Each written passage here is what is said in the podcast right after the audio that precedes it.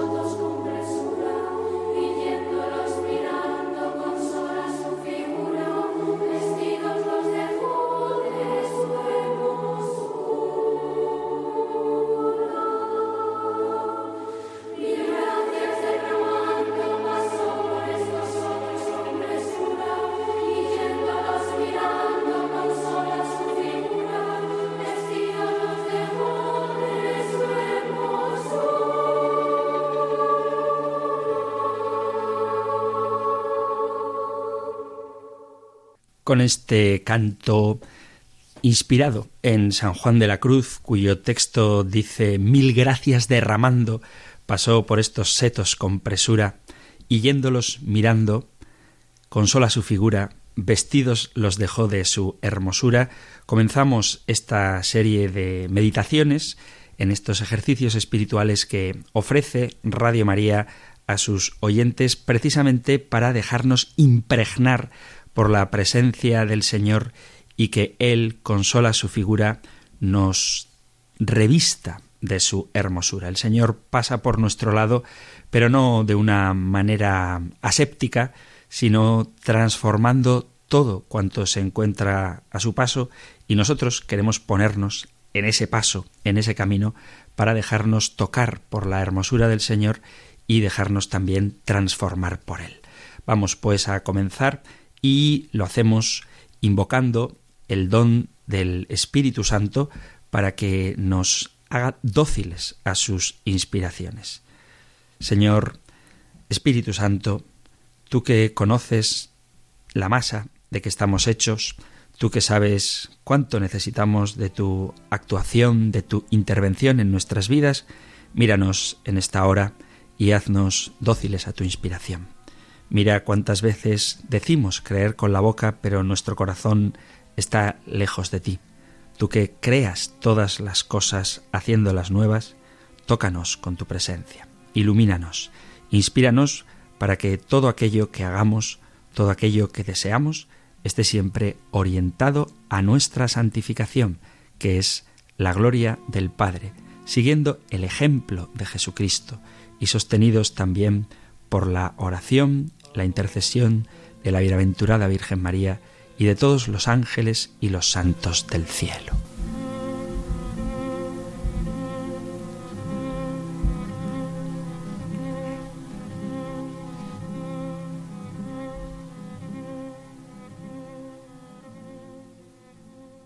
Vamos allá con esta primera meditación de los ejercicios espirituales y el tema del que me gustaría que habláramos hoy, que me gustaría compartir con vosotros, es precisamente qué son los ejercicios espirituales. Son dos palabras que asociamos, entre católicos al menos, y nos remiten siempre a San Ignacio de Loyola, que fue el primero, decimos, que inventó esta forma de transformar la vida, que son los ejercicios espirituales, pero con el permiso de San Ignacio y de los jesuitas, el que habla por primera vez de ejercitarnos en el espíritu no es San Ignacio, sino el apóstol San Pablo.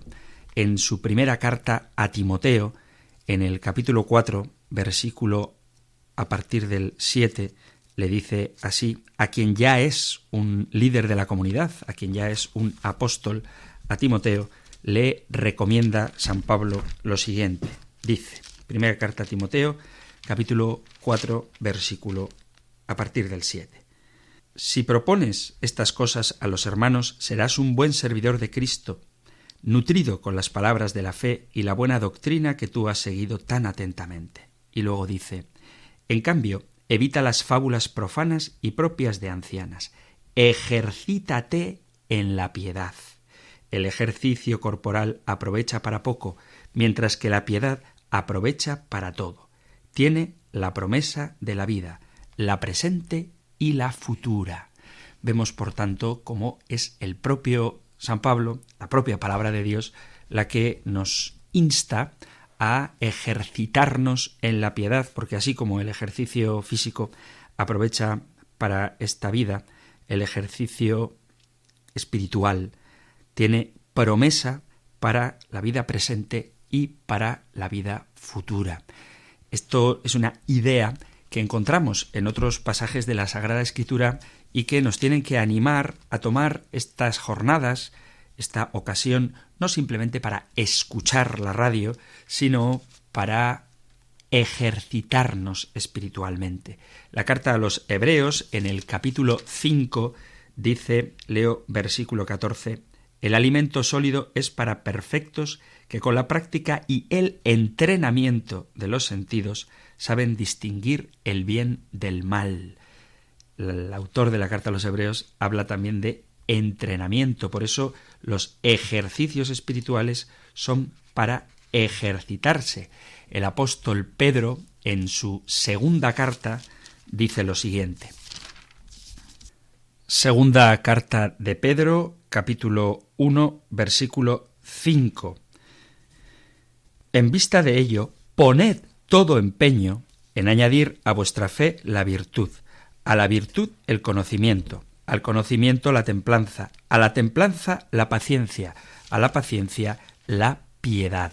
Así que hay que poner todo nuestro empeño en esto que estamos haciendo. Y en el capítulo 2, versículo 14, también de la segunda carta de Pedro, nos previene contra la debilidad. Leo segunda carta de Pedro desde el capítulo 12. Estos, como animales irracionales destinados naturalmente a la caza y a la muerte, insultan a lo que desconocen y perecerán como bestias, cobrando por ser injustos salario de iniquidad. Para ellos la felicidad consiste en el placer de cada día. Son corruptos y viciosos que disfrutan con sus engaños mientras banquetean con vosotros. Tienen los ojos llenos de adulterio y son insaciables con el pecado. Seducen a las personas débiles y tienen el corazón entrenado en la codicia. Por eso nosotros no debemos conformarnos creyendo que la debilidad es una opción en la vida cristiana. De ahí la necesidad de ejercitarnos en el espíritu. La carta a los hebreos, y ya termino de argumentar a propósito de la necesidad de hacer ejercicios espirituales, dice, carta a los hebreos capítulo 12, versículo 11, Ninguna corrección resulta agradable en el momento, sino que duele, pero luego produce fruto apacible de justicia a los ejercitados en ella. Sabéis que hay mucha gente que hace ejercicio físico, es algo muy bueno, pero que no todo el que dice hacer ejercicio lo hace. Hablo del ejercicio físico y esto ocurre también con el ejercicio espiritual. En muchos lugares está de moda vestirse con atuendo deportivo, pero un estudio demostró que el 10% de la gente que se compra ropa de deporte lo hace con la intención de practicar deporte sino que llevan ese estilo de ropa más que por su deseo de ejercitarse en el cuerpo, porque les parece más estética, más bonita esa ropa o más cómoda. Esto, aunque sea una cosa que parece que no tenga nada que ver con lo que estamos hablando ahora, es muy importante. ¿Por qué? Porque si tú te pones vestido de deportista, si tú utilizas una sudadera, una camiseta de licra o un pantalón de chándal, no vas a ponerte en forma únicamente vistiéndote como un deportista, lo mismo que si vas al gimnasio y observas como otros levantan pesadas cargas mientras sudan y hacen repeticiones de movimientos con peso para tonificar sus músculos, por muy atentamente que les observes, por mucho lado que por mucho rato que pases a su lado, no vas a conseguir ponerte en forma, a no ser que tú mismo cargues con el peso y hagas los ejercicios. De tal forma que para cambiar hay que ejercitarse, no hay que contemplar a los que se ejercitan, ni tampoco basta con escuchar, sino que luego hay que poner en práctica aquello que se escucha. Y este principio es cierto para la salud espiritual del cristiano. Solo llevar las prendas de vestir exteriores del cristianismo, ir a misa, cantar en el coro, escuchar Radio María, no te hará espiritualmente fuerte. Solo hacer eso no te hará espiritualmente fuerte. Tú tienes que comenzar mirando hacia adentro y comenzar a ejercer la fe y hacerte fuerte en el Señor. Aquella persona que quiere alcanzar un buen resultado en cualquier deporte debe entrenar bien y los resultados no se obtienen por un ejercicio esporádico o momentáneo, sino que es necesario que se adopte un hábito de entrenamiento para preparar a la persona para los retos que va a enfrentar y poder mantenerse fuerte para cualquier desafío. El entrenamiento sin disciplina no funciona.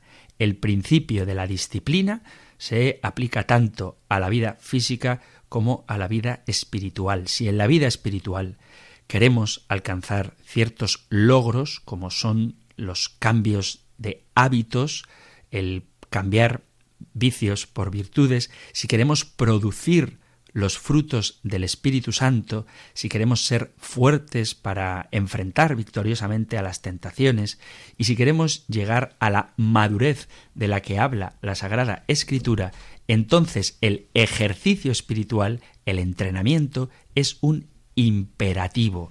Dice, repito de nuevo la cita de San Pablo a Timoteo, dice, disciplínate, ejercítate para la piedad. Solamente haciendo ejercicios, ejercicios espirituales, podremos llegar a esa madurez de la que nos habla la Sagrada Escritura.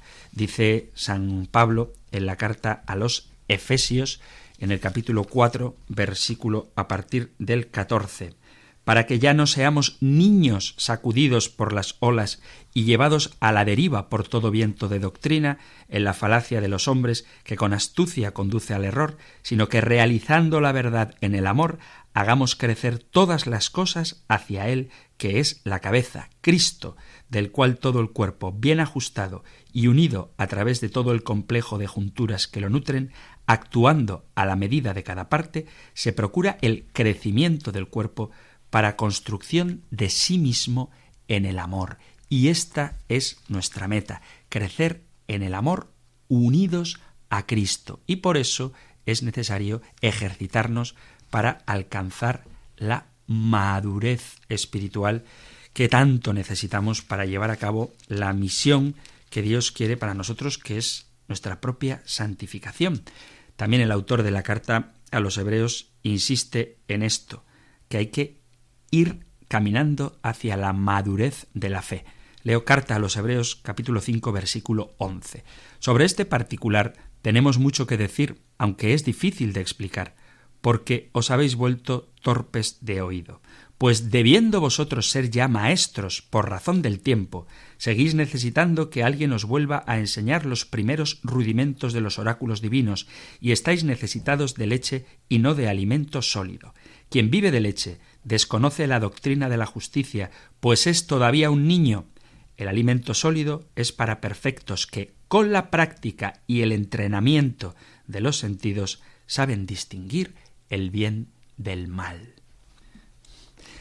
El apóstol Pablo nos dice en la primera carta a Timoteo capítulo 4 versículo a partir del 7 que debemos ejercitarnos para la piedad. Ejercítate, dice. O sea, entrena fuerte, no tanto físicamente como espiritualmente. La palabra disciplínate en griego se dice gimnaso, que a todos nos suena a gimnasio. Por eso es importante que hagamos ejercicios espirituales. La palabra ejercítate aparece en este versículo como un imperativo. Esto viene a decir que el ejercicio debe ser continuo, constante. No podemos llegar a creer que en algún momento no necesitaremos ejercitarnos más.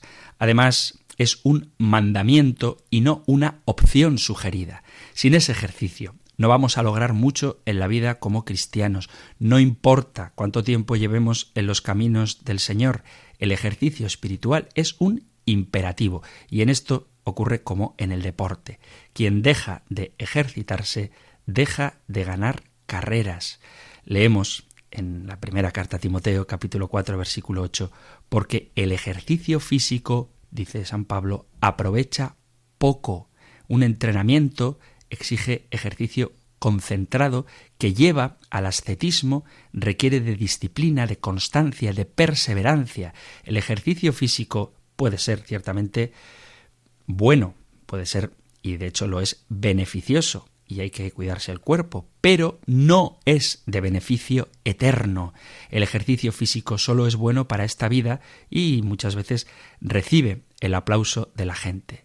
El ejercicio de la piedad, sin embargo, tiene la promesa de la vida y es de provecho para esta vida y para la vida eterna, dice el Evangelio de San Mateo, Evangelio de San Mateo, capítulo 6, leo desde el versículo 33. Buscad sobre todo el reino de Dios y su justicia, y todo lo demás se os dará por añadidura. Y el evangelista San Marcos, en el capítulo 10, recoge estas palabras de Jesús. En verdad os digo que quien deje casa o hermanos o hermanas, o madre o padre, o hijos o tierras por mí y por el Evangelio, recibirá ahora, en este tiempo, cien veces más casas y hermanos y hermanas y madres e hijos y tierras con persecuciones, y en la edad futura vida eterna. Esto es algo que no debemos olvidar, que nosotros aspiramos, y esa es la meta de nuestro entrenamiento, de nuestro ejercicio a la vida eterna.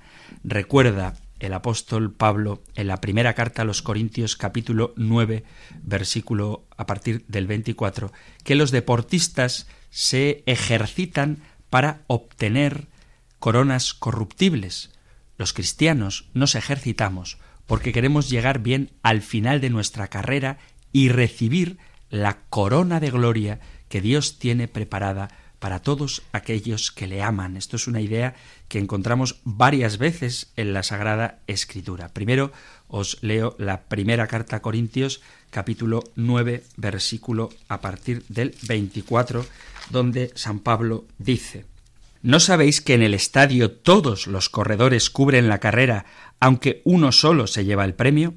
Pues corred así para ganar. Pero un atleta se impone toda clase de privaciones. Ellos para ganar una corona que se marchita, nosotros, en cambio, una que no se marchita. Por eso corro yo, pero no al azar, lucho, pero no contra el aire, sino que golpeo mi cuerpo y lo someto, no sea que habiendo predicado a otros, quede yo descalificado y le dice a Timoteo para qué ha luchado tanto. En la segunda carta a Timoteo capítulo 4 leo desde el versículo 6, pues yo estoy a punto de ser derramado en libación, y el momento de mi partida es inminente. He luchado el noble combate, he acabado la carrera, he conservado la fe. Por lo demás, me está reservada la corona de justicia que el Señor juez justo me dará en aquel día, y no sólo a mí, sino también a todos los que hayan aguardado con amor su manifestación.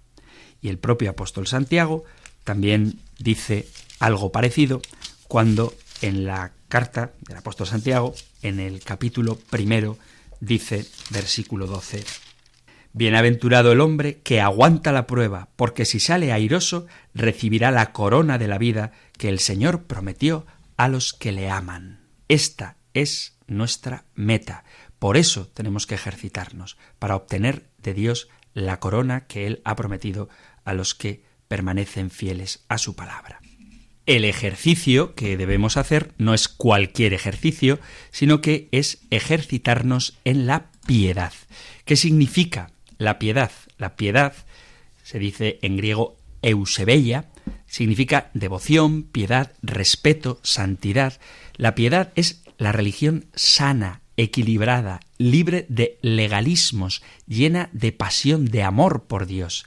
Es la suma de las virtudes y deberes cristianos que traen la bendición a quien la practica, como dice la carta de Timoteo en el capítulo 4 que está siendo el texto de referencia. La idea es la de adornar la doctrina sana con el respectivo comportamiento. Dice San Pablo a Tito en el capítulo 2, versículo 10.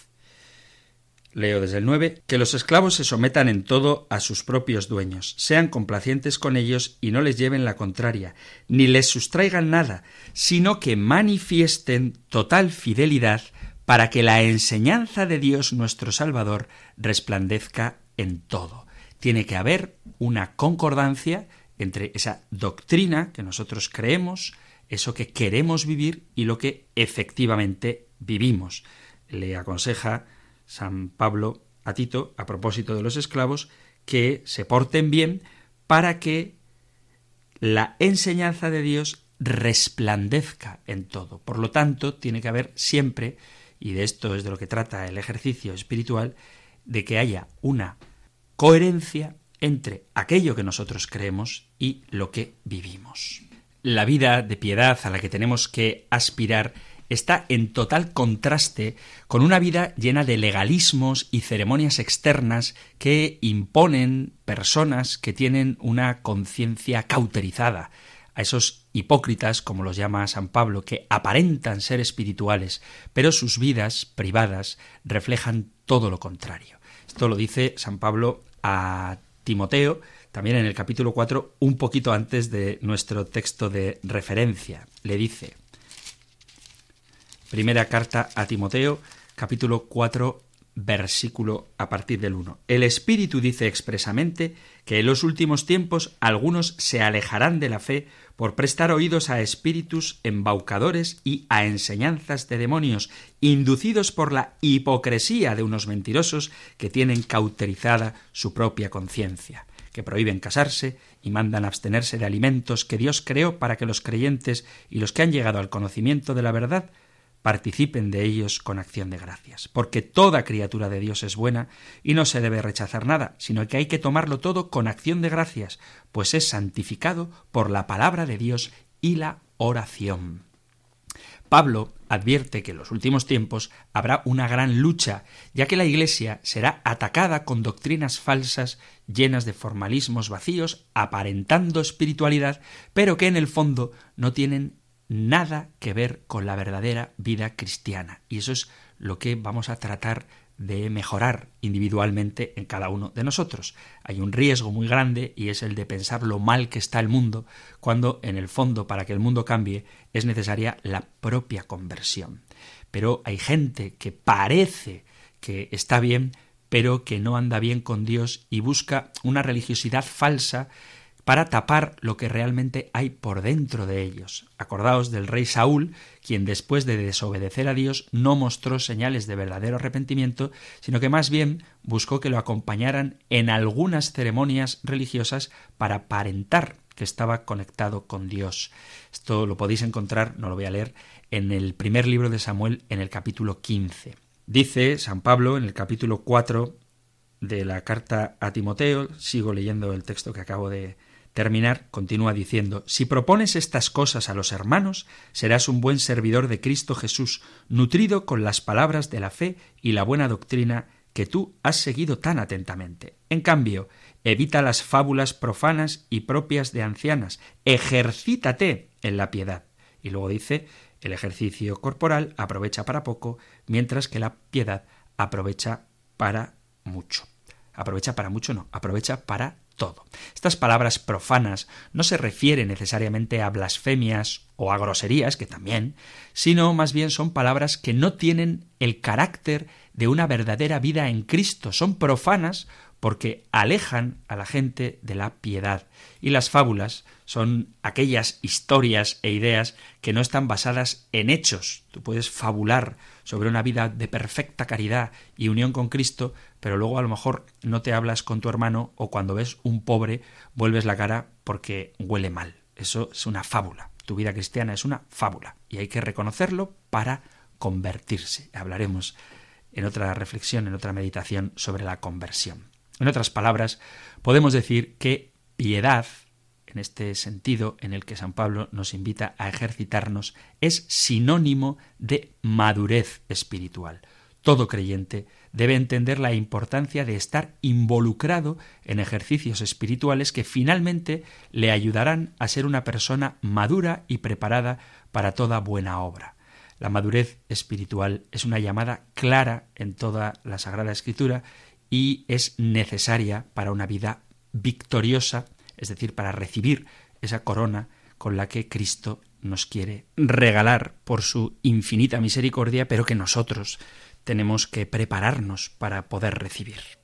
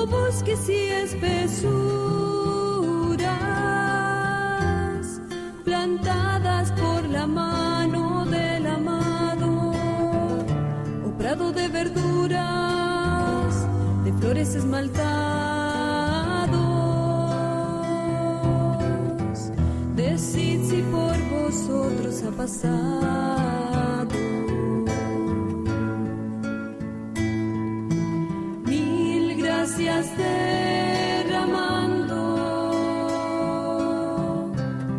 Paso por estos sotos con presura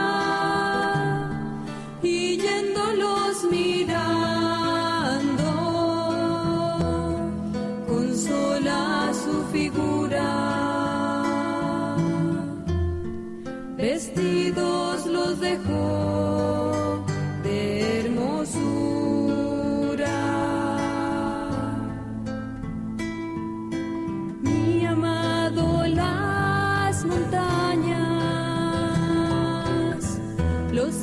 Solitarios nemorosos,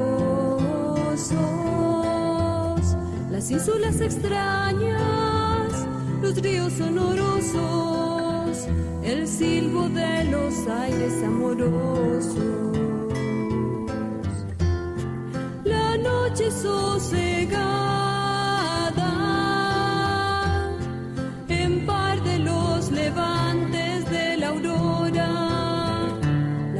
callada, la soledad sonora, la cena que recrea y enamora.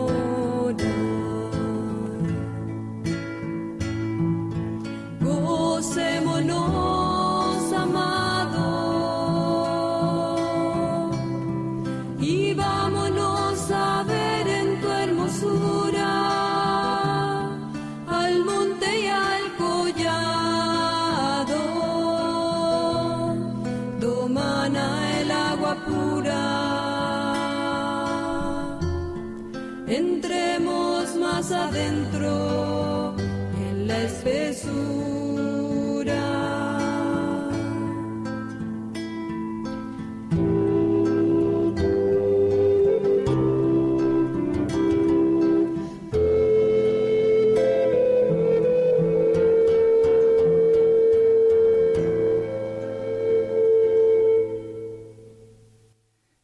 Estás en Radio María escuchando la primera de las charlas de esta serie de ejercicios espirituales que hoy comenzamos y estoy hablando precisamente de la importancia que tiene ejercitar el espíritu.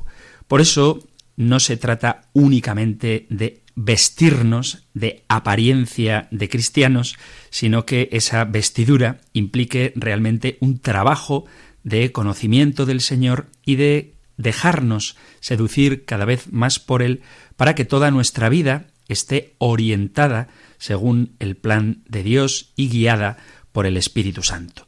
Y esto significa que debemos trabajar, debemos ejercitarnos en la vida cristiana, en la piedad, como dice San Pablo a Timoteo, porque esto lleva consigo un bien para la vida eterna. Vamos a ver ahora de qué modos podemos ejercitarnos en la piedad, no únicamente con una serie de charlas o días de retiro, sino en nuestra vida cotidiana debemos vivir ejercitándonos en la piedad, lo mismo que cada deportista se ejercita para estar preparado a la competencia y practica ciertos ejercicios que fortalecen los músculos y que lo mantienen físicamente en forma, igualmente el creyente debe conocer los ejercicios que debe cumplir para permanecer espiritualmente en forma y madurar para llegar a ser el hombre perfecto y apto para toda buena obra. Y estos ejercicios requieren por nuestra parte diligencia, dice el apóstol San Pablo a los romanos en el capítulo 12, versículo 11.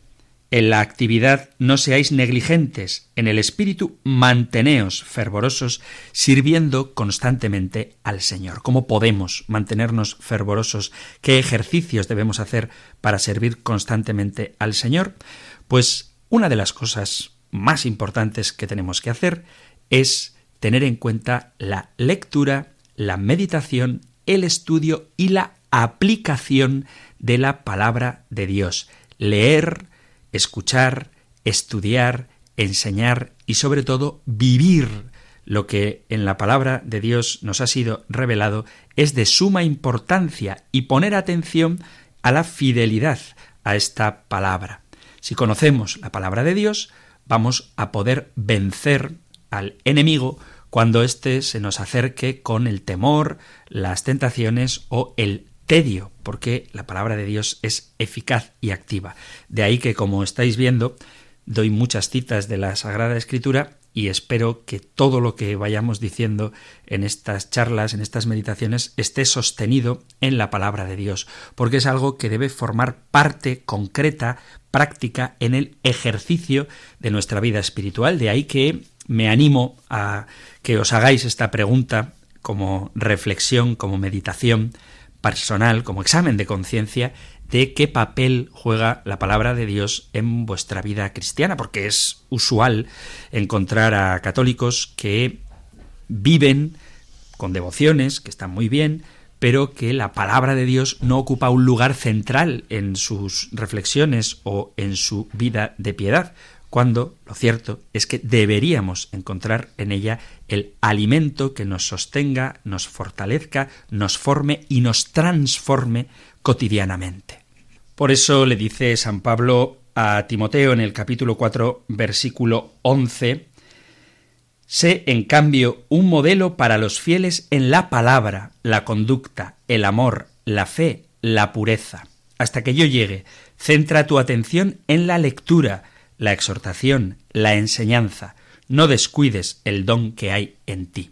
Por eso no debemos descuidar el don que tenemos de la facilidad para acceder a la palabra de Dios. Y es importante que lo hagamos en fidelidad a la sana doctrina, así se lo dice el propio San Pablo a Timoteo en el versículo 16 del capítulo 4 que acabo de leer, dice, cuida de ti mismo y de la enseñanza. Sé constante en estas cosas, pues haciendo esto te salvarás a ti mismo y a los que te escuchan. Y además, esta palabra que uno debe conocer, debe leer, luego tiene que hacerla vida. Porque, como nos recuerda el Señor, no todo el que dice Señor, Señor, entrará en el reino de los cielos, sino el que cumple la voluntad de mi Padre que está en los cielos. Además, otro ejercicio, y también es bueno que nos examinemos sobre cómo lo vivimos, otro ejercicio, digo, beneficioso para nuestro avance en la vida espiritual es el servicio. Allí donde tenemos la oportunidad de servir a Dios y al prójimo, debemos aceptar el reto de servir con un corazón humilde, Allí donde nos dedicamos a la pereza, nos exponemos a peligros espirituales que pueden tener grandes consecuencias en la vida. El servicio a Dios comienza en un corazón que con sinceridad adora a Dios, La adoración a Dios nos hace libres para poder servir al prójimo. Dice el libro de los Hechos de los Apóstoles en el capítulo 13, leo desde el versículo 1, Hechos de los Apóstoles 13, 1 en adelante. En la iglesia que estaba en Antioquía había profetas y maestros, Bernabé, Simeón llamado Níger, Lucio el de Cirene, Manaén, hermano de leche del tetrarca Herodes y Saulo. Un día estaban celebrando el culto al Señor y ayunaban. Dijo el Espíritu Santo, apartadme a Bernabé y a Saulo para la obra a la que los he llamado. Entonces, después de ayunar y orar, les impusieron las manos y los enviaron. Con esta misión del Espíritu Santo bajaron a Seleucia y de allí zarparon para Chipre. Cuando alguien lee la palabra de Dios, cuando alguien la medita y la hace vida, esto necesariamente le va a llevar al servicio de Dios en la adoración y el propio Espíritu Santo va a guiar a quien esto ejercita al servicio en la caridad del prójimo. De aquí otra pregunta que también es bueno que reflexionemos sobre ella y es ¿dónde dedico yo mi tiempo? La vida cristiana, espero que lo veamos en una próxima meditación, no es para estar encerrado en ti mismo, sino que la vida cristiana es para que, desbordado del amor de Dios, trates de hacer llegar a todos los hombres, especialmente a los que están más cerca de ti, esa experiencia viva de la presencia del Señor resucitado que, como dice el Papa Benedicto XVI, da un nuevo horizonte a la existencia. Por eso, pregúntate, cristiano, que estás queriendo ejercitarte en el Espíritu, ¿qué haces con tu tiempo? Si lees la palabra de Dios y eso te lleva a comprometerte en el servicio de la Iglesia, que puede ser en un voluntariado, puede ser en un servicio caritativo, puede ser en una atención a los pobres, puede ser en un ministerio de oración, puede ser en una tarea sencilla en tu parroquia, pero que necesariamente hay que hacer eficaz esto que estamos viviendo, porque muchas veces ocurre que hay cristianos que viven felizmente su relación con Dios al margen del hambre y de la sed que el mundo tiene de conocer la buena noticia, y quien está encargado de anunciarla eres tú. Pero primero tienes que llenarte del Espíritu Santo en la oración, en la adoración, y eso te llevará al servicio de la caridad. Otra provisión en la que podemos ejercitarnos en la piedad es la confesión de los pecados, reconocer el propio pecado y confesarlo sacramentalmente. Dice el apóstol Santiago en la carta suya en el capítulo 5, versículo 16. Por tanto, confesaos mutuamente los pecados y rezad unos por otros para que os curéis. Mucho puede la oración insistente del justo. El pecado es un elemento negativo en nuestro sistema espiritual y hay que eliminarlo lo más rápido que sea posible. Dice el apóstol Pedro, primera carta de Pedro, capítulo 2, el versículo a partir del 1, Así pues, apartándoos de toda maldad, de toda falsedad, hipocresía y envidia, de toda maledicencia, como niños recién nacidos, ansiad la leche espiritual no adulterada, para que con ella vayáis progresando en la salvación, ya que habéis gustado qué bueno es el Señor. Por eso hay que rechazar el pecado. Y esto es otra de las cuestiones que es fundamental para edificar nuestra vida espiritual. El rechazo del pecado que pasa por la confesión del mismo y la gracia sacramental del perdón. Tenemos un sacramento maravilloso que nos da una gracia que a través de la confesión honesta nos proporciona el perdón de nuestros pecados por la sangre de Jesucristo. Confesar los pecados es un ejercicio que nos mantiene vivos y bien enfocados. Dice la primera carta del apóstol San Juan en el capítulo 1, versículo 5, Este es el mensaje que hemos oído de él y que os anunciamos. Dios es luz y en él no hay tiniebla alguna.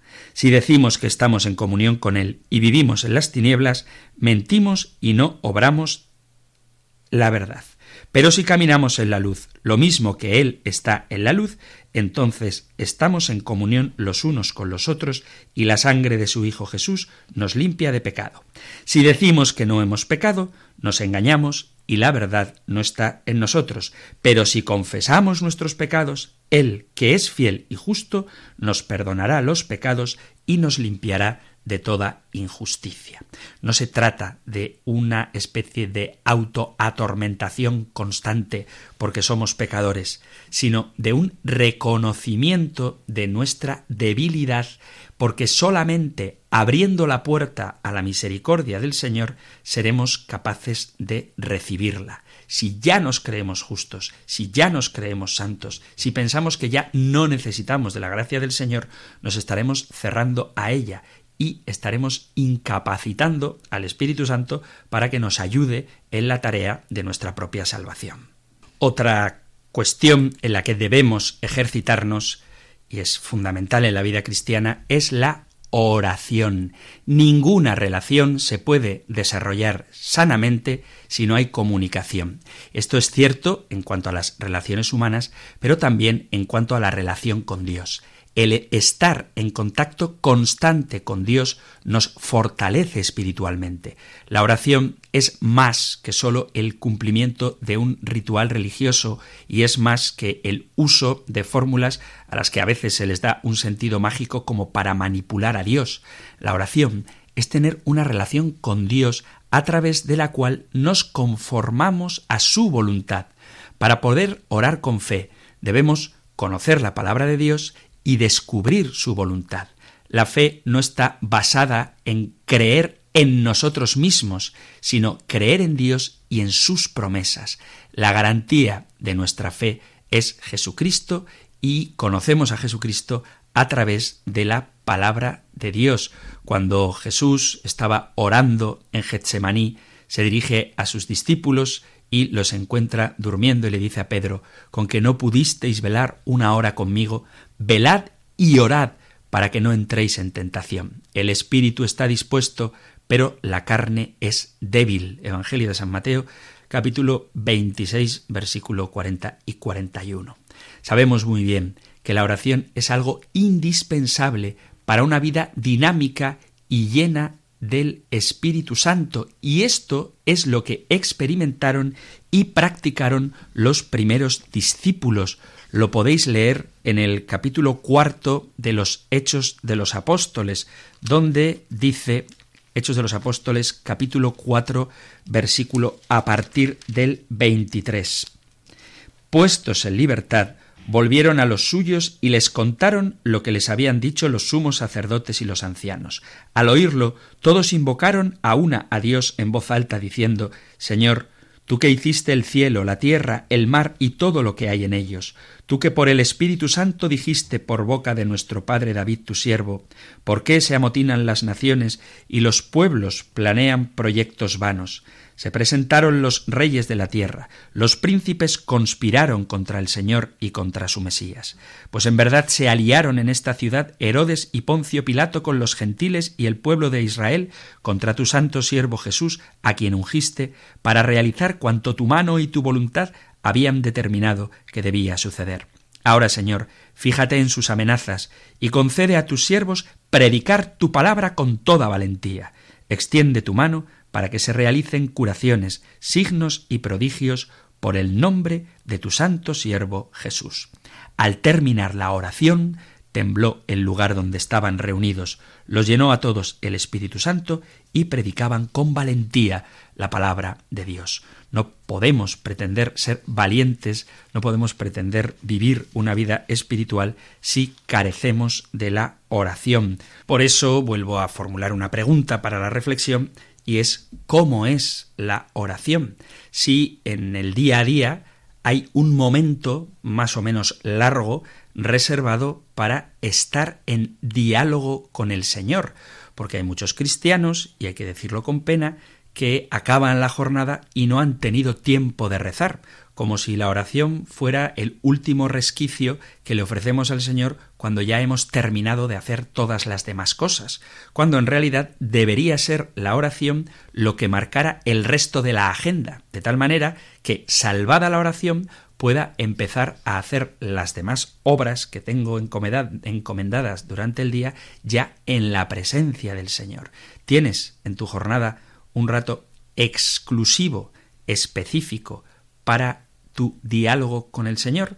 ¿O eres de los que cuando te sobra un ratito, el día que te sobra, cosa que no suele suceder normalmente, te pones en presencia de Dios? Al revés, la presencia de Dios debe acompañar nuestra jornada y la única forma de poder vivir en presencia del Señor mientras hacemos nuestras tareas es parar nuestras tareas para ponernos en la presencia del Señor, es decir, dedicar un tiempo prolongado determinado, constante, continuo, de oración.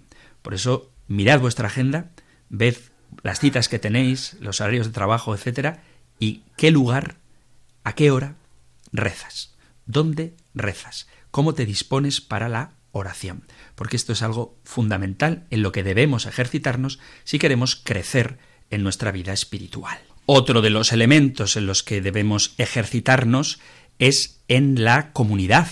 Nosotros somos miembros de una iglesia y la única forma de crecer bien en la vida de fe es hacerlo dentro de nuestra propia comunidad.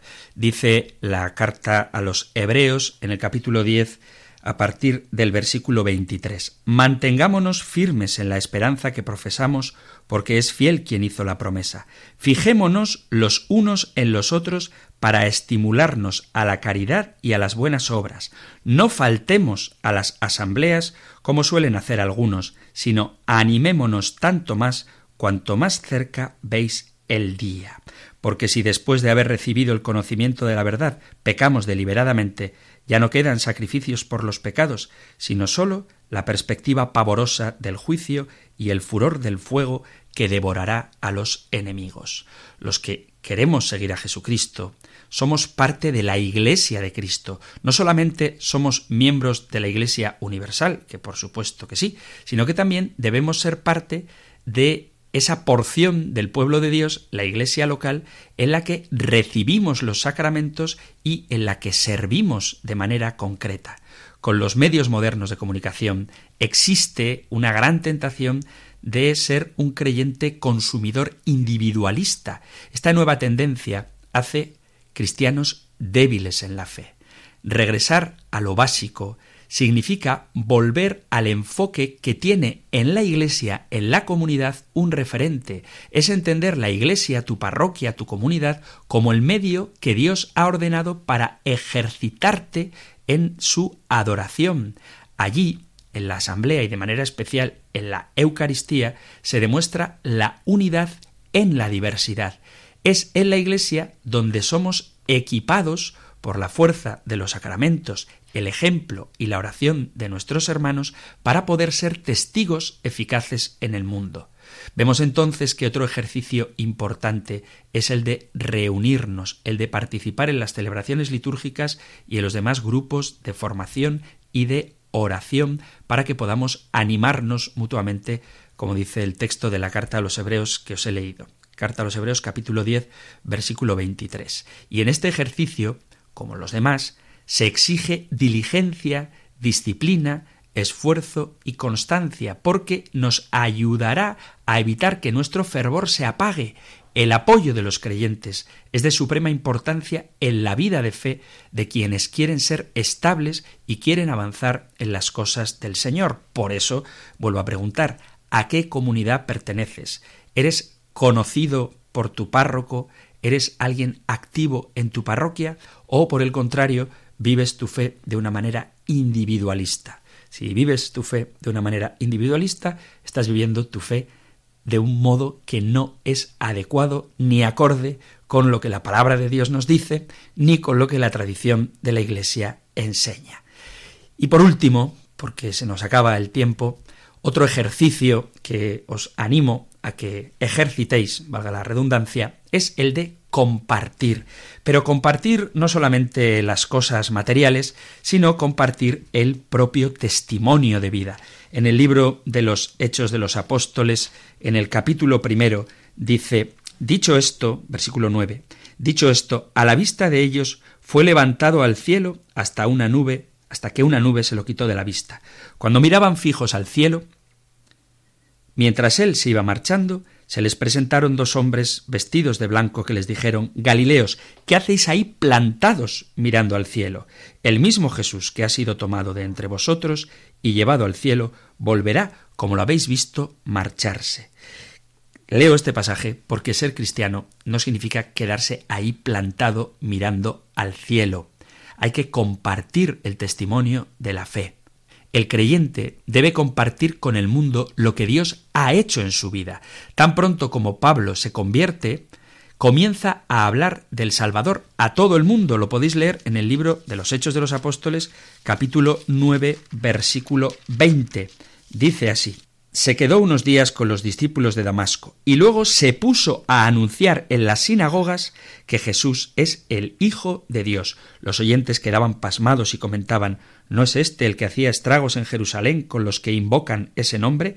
¿Y no había venido aquí precisamente para llevárselos encadenado a los sumos sacerdotes? Pero Pablo cobraba cada vez más ánimo y tenía confundidos a los judíos de Damasco, demostrando que Jesús es el Mesías la proclamación del nombre de Jesús con el testimonio de la propia vida y también de las bendiciones que recibimos de Dios. Dios nos ha llamado a ser generosos. La generosidad es una de las marcas de los primeros creyentes, generosidad que hacía que creciera el número de los cristianos y que cada vez se adhirieran más a Jesucristo. Dice el libro de los Hechos de los Apóstoles en el capítulo 2, versículo a partir del 42 y perseveraban en la enseñanza de los apóstoles y en la comunión, en la fracción del pan y en las oraciones.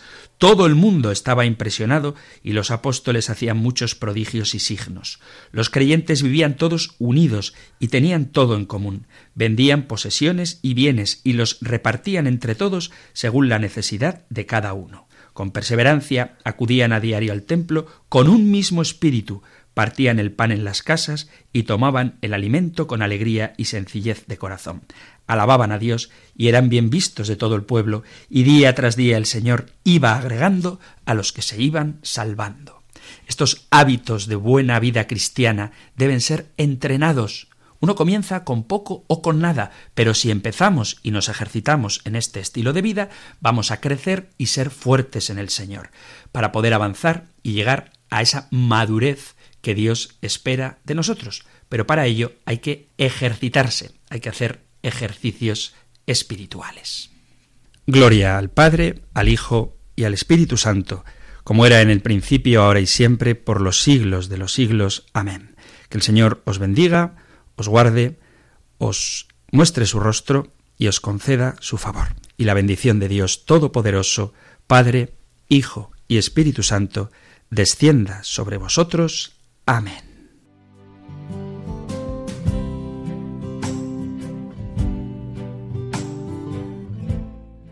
Así concluye esta primera meditación de los ejercicios espirituales que va a dirigir en Radio María a esta hora el Padre Antonio López, sacerdote de la Archidiócesis de Pamplona y Tudela. Pueden volver a escuchar esta meditación en el podcast de Radio María.